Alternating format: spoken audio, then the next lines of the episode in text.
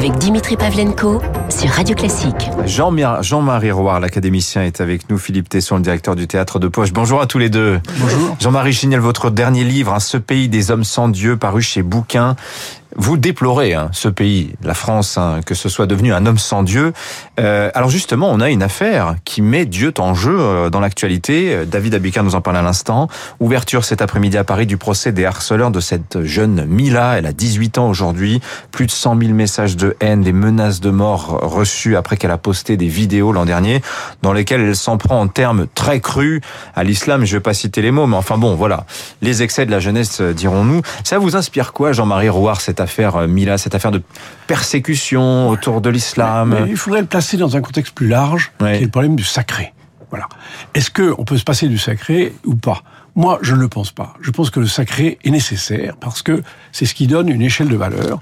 Et nous sommes passés euh, d'une sorte de, de sacralisation de la République, sacralisation des valeurs de la République, et en même temps d'autorisation de blasphème pour tout le reste et notamment sur les religions. Et ça, je crois que c'est une erreur. C'est une erreur parce que D'ailleurs, certains pays qui vivent encore, certains euh, départements qui vivent sous le régime de concordat, et le concordat été très intelligent dans ce domaine, eh bien, ils ont à la fois de l'enseignement religieux, mais ils avaient une loi qui permettait de condamner à, des amendes le blasphème religieux.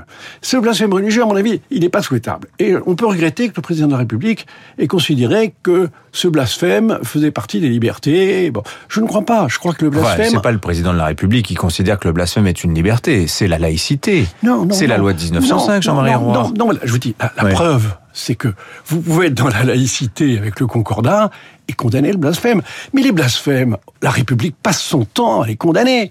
Si vous, vous brûlez le drapeau français, vous êtes condamné à, à six mois de prison et à 8 000, 8 euros d'amende. Mhm. Il y a un certain nombre de blasphèmes. Toutes les lois mémorielles, ce sont des blasphèmes républicains. Donc il y a une forme, la, la République, qui a besoin de sacré, parce que tout le monde a besoin de sacré, a, a, a, a déplacé le problème du, du, du, blasphème religieux sur le blasphème la concernant, parce qu'elle se, la République se divinise. Vous avez bien remarqué que maintenant on dit plus la France, on dit la République. Manuel Valls, Xavier Bertrand ne parlent plus de la France. C'est terminé, parce que la France, ça a une odeur de, de christianisme, de valeurs, euh, disons, d'ancien régime. Donc c'est la République, c'est on va vers une divinisation de la République. Et là, vous n'avez pas intérêt à y toucher. L'offense au chef de l'État était condamnée à une peine de prison.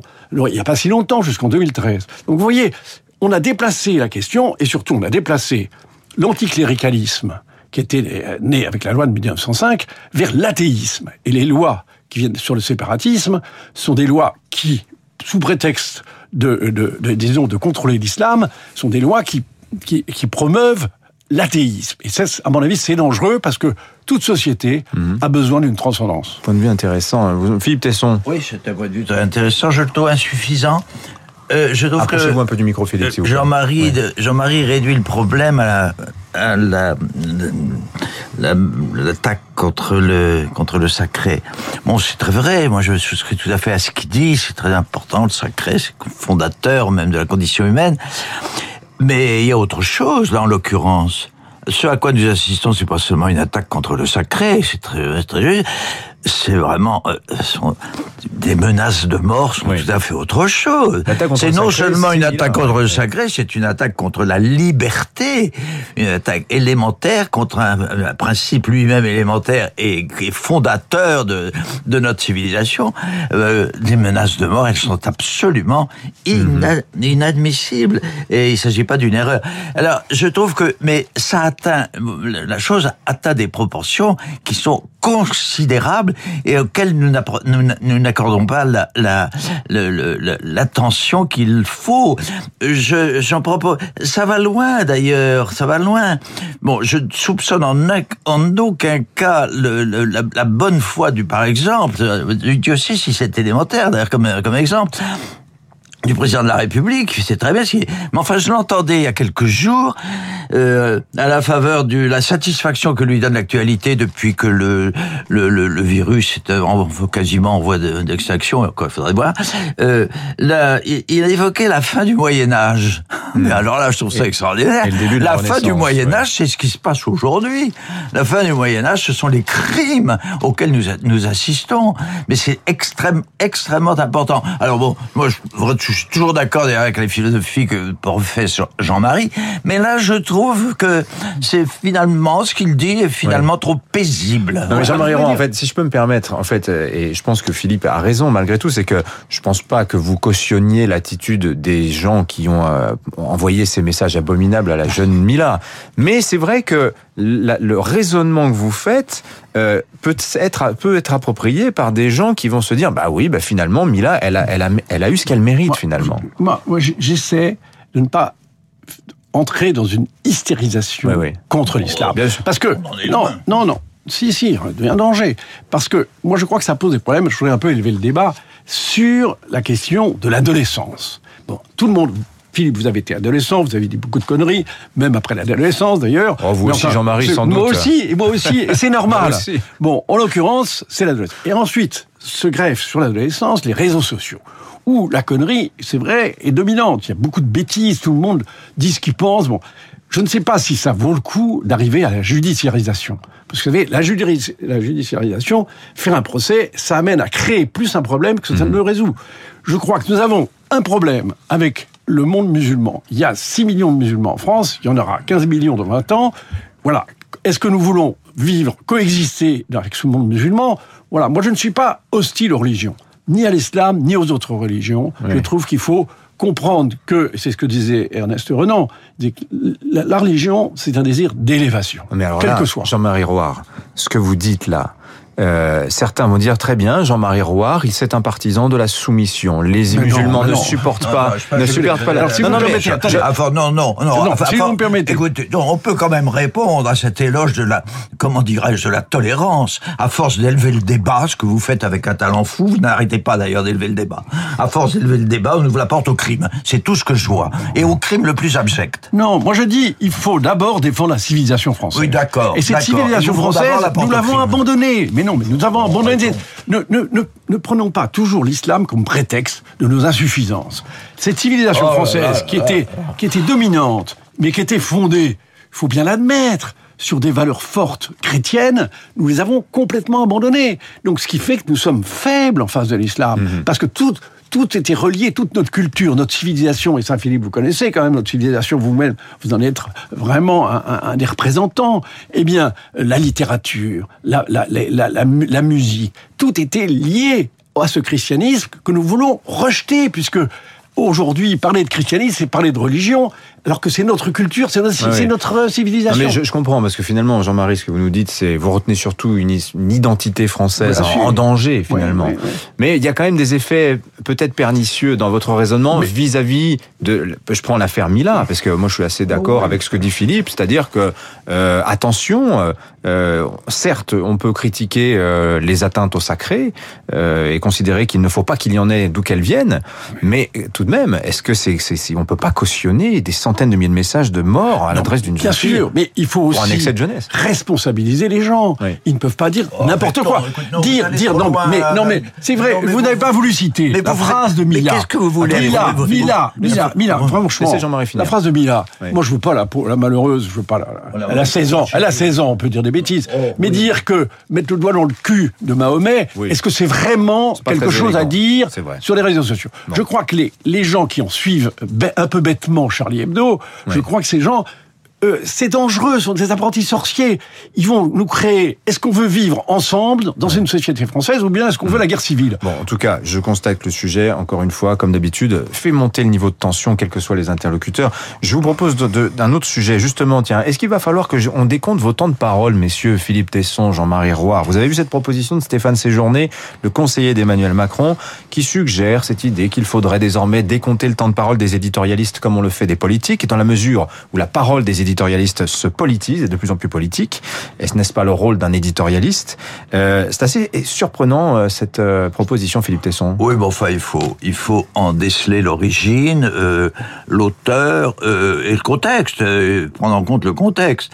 Ce député, bon, que je respecte beaucoup, bien sûr, est quand même dans une période électorale, le, un des défenseurs du président de la République. Son, son objectif n'est pas innocent, si je puis dire. On voit très très bien d'ailleurs qui il vise. Vous aussi, je pense que vous voyez qui il vise. J'en ai une idée. Vous voulez qu'on Dites-le, dites-le. bah c'est c'est Zemmour, Ah c'est tout à fait tout à fait évident.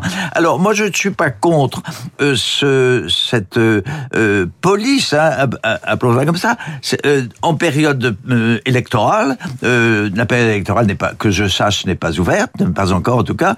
D'ailleurs, euh, il y a des dispositifs qui permettent cette régulation, cette euh, ce partage équitable de la liberté, je crois, n'est-ce pas?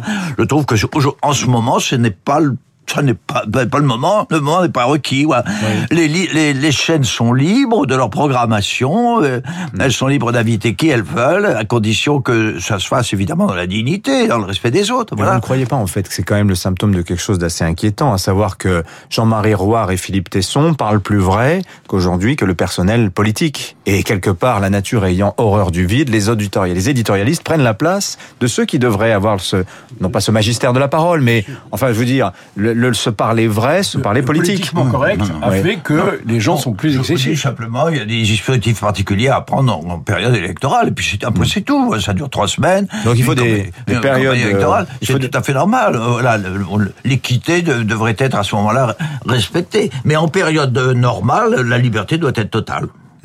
Moi, je trouve ça quand même étonnant euh, de dire qu'il faudrait euh, empêcher les éditorialistes de s'exprimer, quels qu'ils soient, y compris en période électorale. Enfin, je veux dire, euh, parce qu'il y a de la prise de parole. Non, je parlais d'équité. Oui, oui. Euh, voilà, c'est tout. Oui. Une régulation, c'est tout. Le dernier absolument pas la Ça parole. paraît complètement Bah, contradictoire une- avec la personnalité de, ju- Macron. Une forme de justice, ça devrait être d'ailleurs conforme au, au principe de, de- de tolérance et de liberté absolue que défend jusqu'à l'excès Jean-Marie. Jean-Marie, justement. Oui, moi je suis pour la liberté absolue, avec une restriction sur le blasphème, quel qu'il soit. Euh, ah d'accord, bah la phrase était courte, j'ai été pris de court. Euh, je voudrais qu'on termine rapidement. Euh, on va redescendre en, en pression parce qu'on est monté assez haut quand même.